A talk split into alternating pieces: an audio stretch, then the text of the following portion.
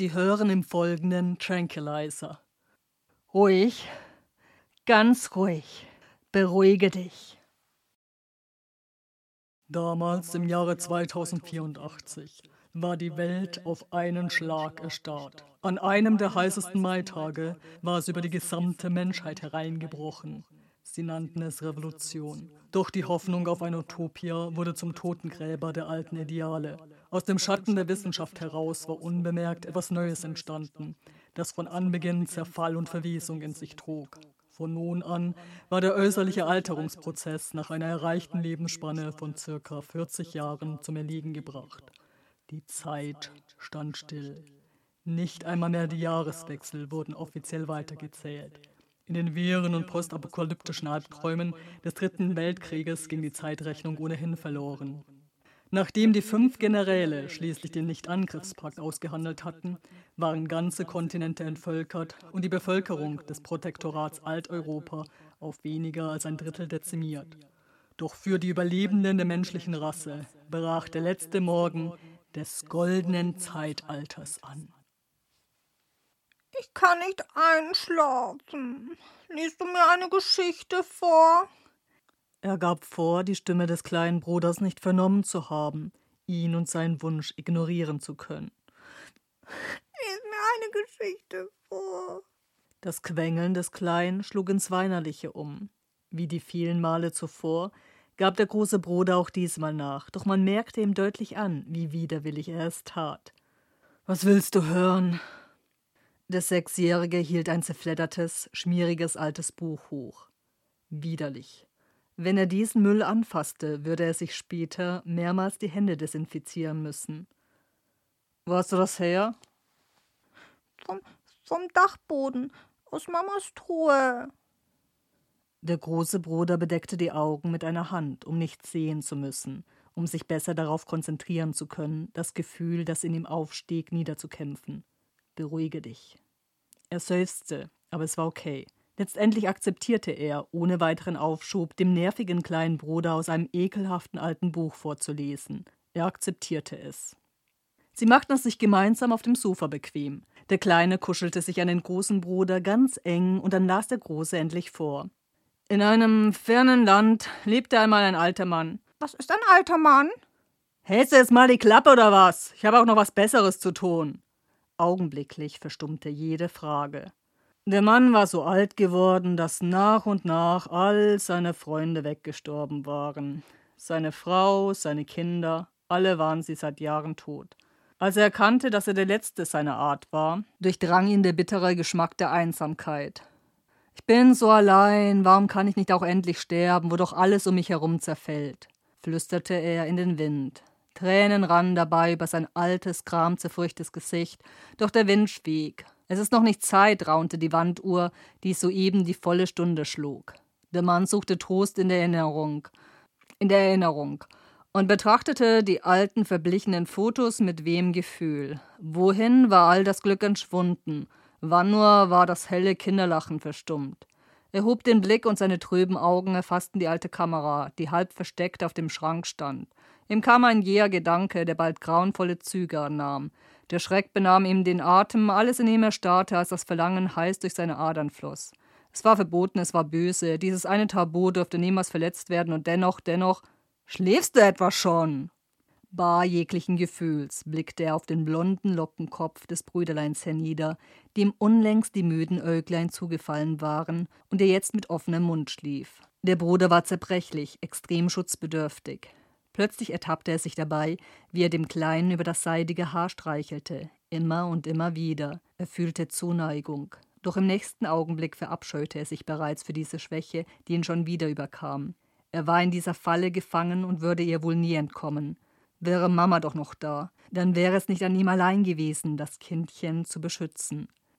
In diesem Moment fiel selbst das Atmen so schwer.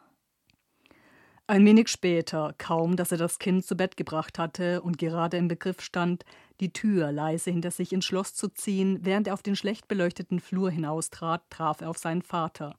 Sein Vater war wie jeder 40-Jährige, auf dem Höhepunkt seiner Entwicklung erstarrt. Er wollte jetzt nicht mit ihm reden, sich nicht immer wieder denselben Fragen stellen müssen. doch sein alter Herr beharrte auf einem kurzen Verhör. Was hast du soeben getan? Fabian ins Bett gesteckt. Was wirst du jetzt tun? Noch ein bisschen für morgen lernen. Ein kurzes Nicken drückte Billigung aus. Wann ist es soweit? Die Aufnahmeprüfung ist im Juli. Also noch zwei Monate. Ich hoffe, du weißt die Zeit zu nutzen. Mechanisch nickend resignierte er vor dem Befehl, der den Worten innewohnte. Du hast mit Bestergebnis zu bestehen. Der Junge wandte sich nun zum Gehen. Warte! Hielt ihn der Vater zurück. Sein Gesicht lag im Halbdunklen verborgen. Keine Mimik würde seine wahren Gedanken verraten.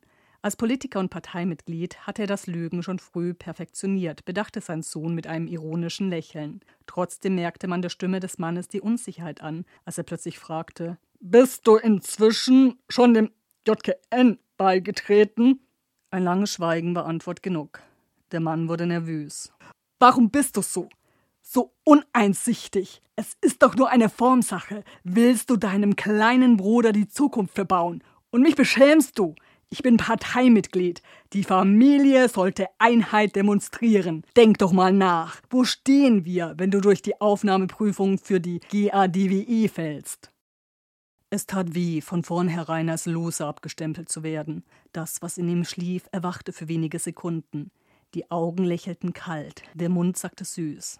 Lieber Vater, verzeih, aber dein missratener Sohn könnte sogar noch missratener sein.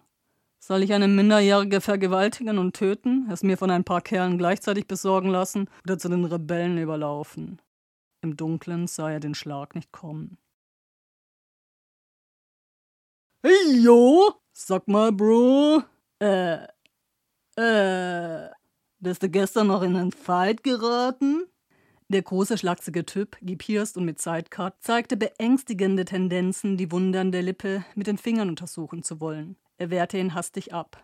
Arschloch, behalte deine Wichsgröffel gefälligst bei dir.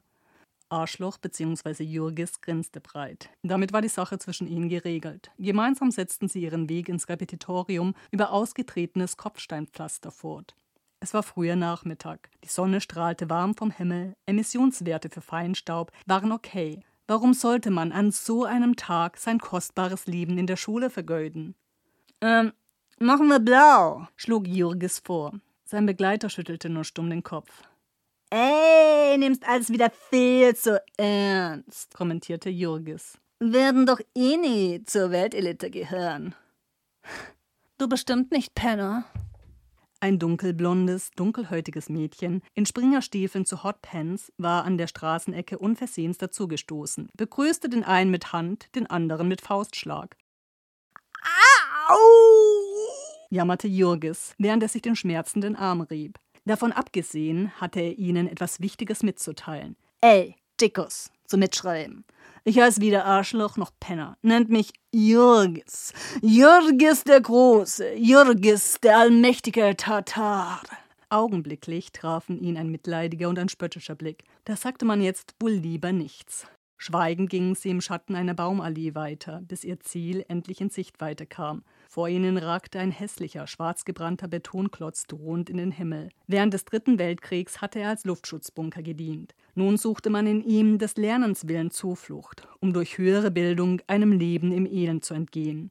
Gleich mehrere private Schulen befanden sich im Bunker.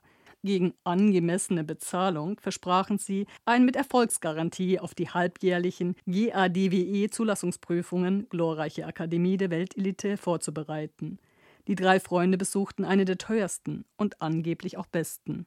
Gerade als sie den Vorplatz zwischen Tor und Gebäude durchschritten, hölten die Sirenen zum ersten Mal. Beim dritten Mal hatte man dort zu sein, wo auch immer man sein sollte. Jegliches zu spät kommen wurde streng geahndet. Folglich zerrte Kira den widerstrebenden Jürgis, der lieber noch einmal ordentlich geschissen hätte, wie er es dezent ausdrückte, direkt ins Klassenzimmer. Ihr beider Freund folgte langsam und schweigend.